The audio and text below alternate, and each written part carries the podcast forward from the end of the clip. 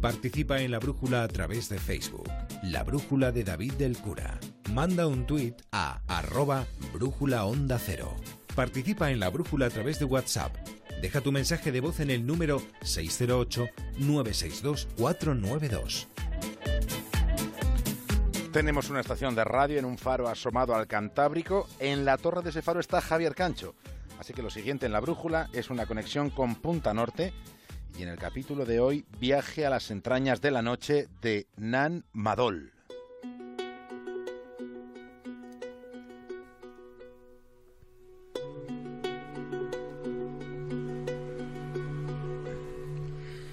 Nan Madol es el nombre que se da a 92 pequeñas islas artificiales que están unidas por una red de canales.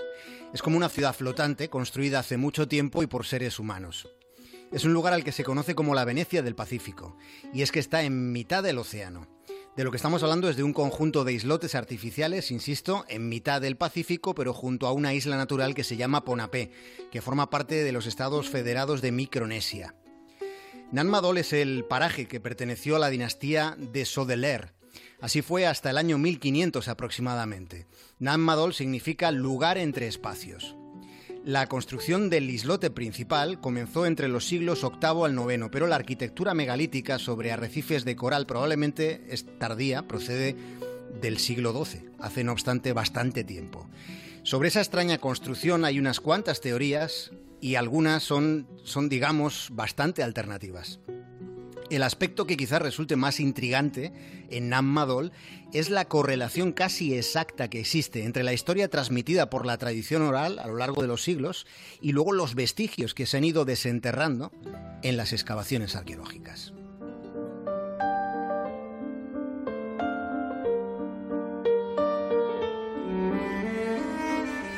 En el centro de la isla había una residencia especial que era destinada a la nobleza, pero también había lugares específicos para actividades funerarias que dependían de los sacerdotes de aquella cultura. Y el mayor logro arquitectónico es el islote de Nandawas. Fue construido como cementerio para la realeza, ese es el destino que se le dio, y allí hay paredes de doble encofrado de entre 6 y 8 metros de altura rodeando lo que es el recinto funerario.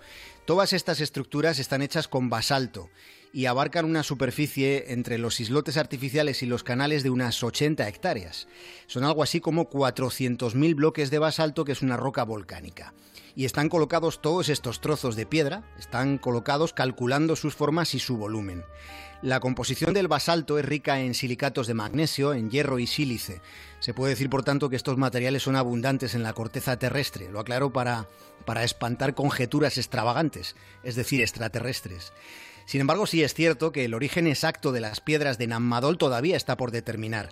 Debieron ser transportadas desde algún lugar que aún no ha sido identificado, con total seguridad no se sabe cuál es ese lugar, aunque hay unas cuantas sospechas que enseguida vamos a tratar de clarificar. Los arqueólogos tienen que desentrañar este y otros enigmas en Nammadol. Algunos habitantes actuales de Ponapé, de esa isla que hemos dicho que es la natural, habitantes de ese paraje consideran que las piedras llegaron volando a la isla gracias a la magia negra. Pero claro, esta hipótesis a nosotros nos parece más, más que genuina, nos parece inverosímil. Sin negar, por supuesto, y esto no, no se puede negar desde ningún punto de vista, que ese enclave en el que esta noche nos estamos fijando es un lugar donde al visitante enseguida el cerebelo se le llena de preguntas. Preguntas que se resumen básicamente en una única cuestión. ¿Cómo fue posible. El mundo ha cambiado. Lo siento en el agua. Lo siento en la tierra. Lo huelo en el aire. Mucho se perdió entonces. Pero nadie vive ahora para recordarlo.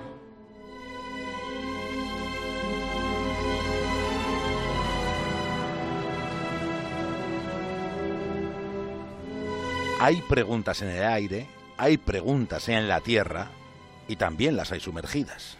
Sí, porque hay una ciudad sumergida bajo todo este complejo arqueológico que estamos relatando y que resulta tan intrigante.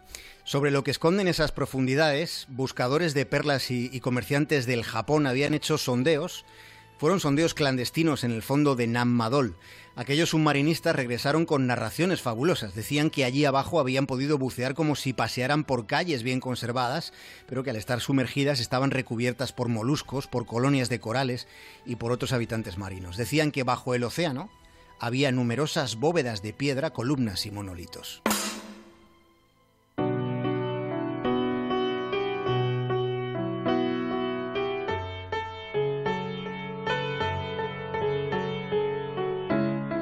También llama la atención uno de los islotes donde pueden verse enormes bloques de basalto. Miden casi 4 metros de diámetro, pesan algunas de esas piezas hasta 90 toneladas y están encajadas en paredes de una altura de 10 metros.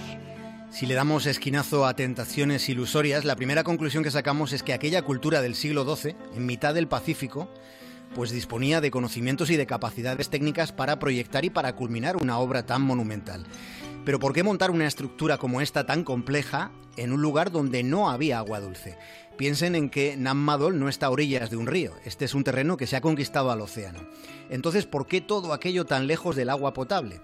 El galimatías es de tal magnitud que los arqueólogos reconocen abiertamente su parte de desconocimiento sobre las que pueden ser consideradas como las, las ruinas más impresionantes del Pacífico de dónde salió la mano de obra necesaria para emprender y, para terminar una obra tan colosal, pues también es parte, es, es motivo de investigación y de momento de una investigación infructuosa.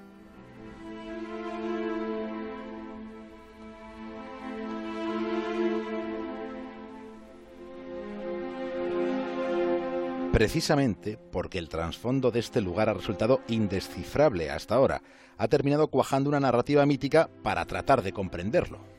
Sí, los relatos legendarios de la tradición oral tienen verosimilitud en casi todo, menos en las explicaciones esotéricas que nos negamos a digerir. Desde una posición racional se percibe el rastro de esa fabulación en la mayoría de las hipótesis que, se han ido haciendo para explicar un lugar tan raro como Nammadol. Lo que la historia dice de ese emplazamiento es que las Islas Carolinas, a la que pertenece la de Ponapé que hemos mencionado, estas islas fueron avistadas por primera vez por ojos occidentales por un explorador español, por un señor llamado Toribio Alonso de Salazar. Él fue el primero en verlas. Aquello fue en 1526. Dos años más tarde, el comandante Álvaro de Saavedra se aproximó a la isla y la llamó la de los barbudos, en referencia a la barba de los nativos que se veían desde su barco. Bastante tiempo después, en 1825, el australiano John Henry Rowe desembarcó en la isla y fue atacado.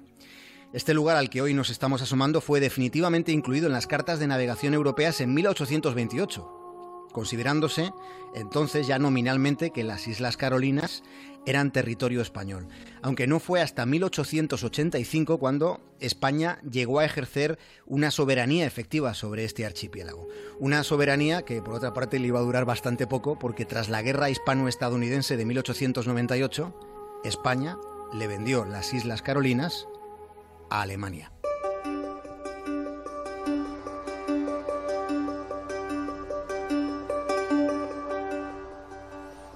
En medio del Pacífico, entre el Ecuador y el paralelo 11, está este lugar lleno de basalto y repleto de preguntas.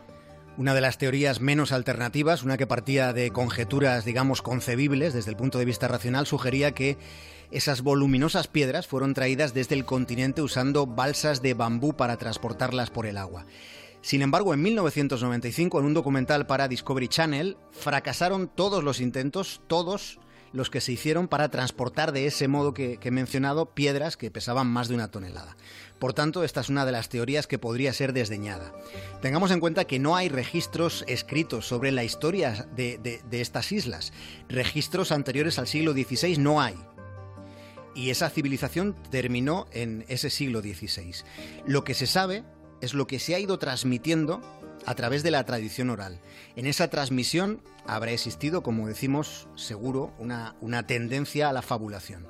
Lo que resulta innegable es el enorme interés arqueológico de este lugar considerado Patrimonio Mundial de la UNESCO.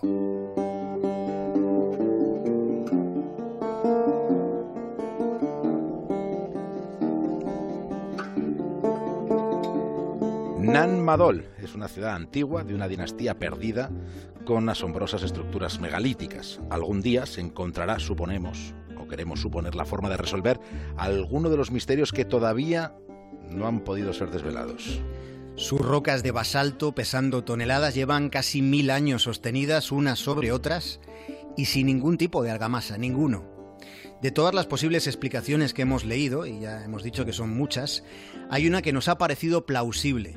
Hay arqueólogos que consideran probable que las rocas, a pesar de ser tan pesadas, procedan de un lugar llamado Soques. Es un lugar que estaría a unos 40 kilómetros de las ruinas, que estaría en la isla natural de Ponapé. Sea o no sea una parte de la explicación, tal vez sobre ese lugar sea pertinente recordar una verdad antigua, una que proclama que no siempre la belleza necesita ser entendida.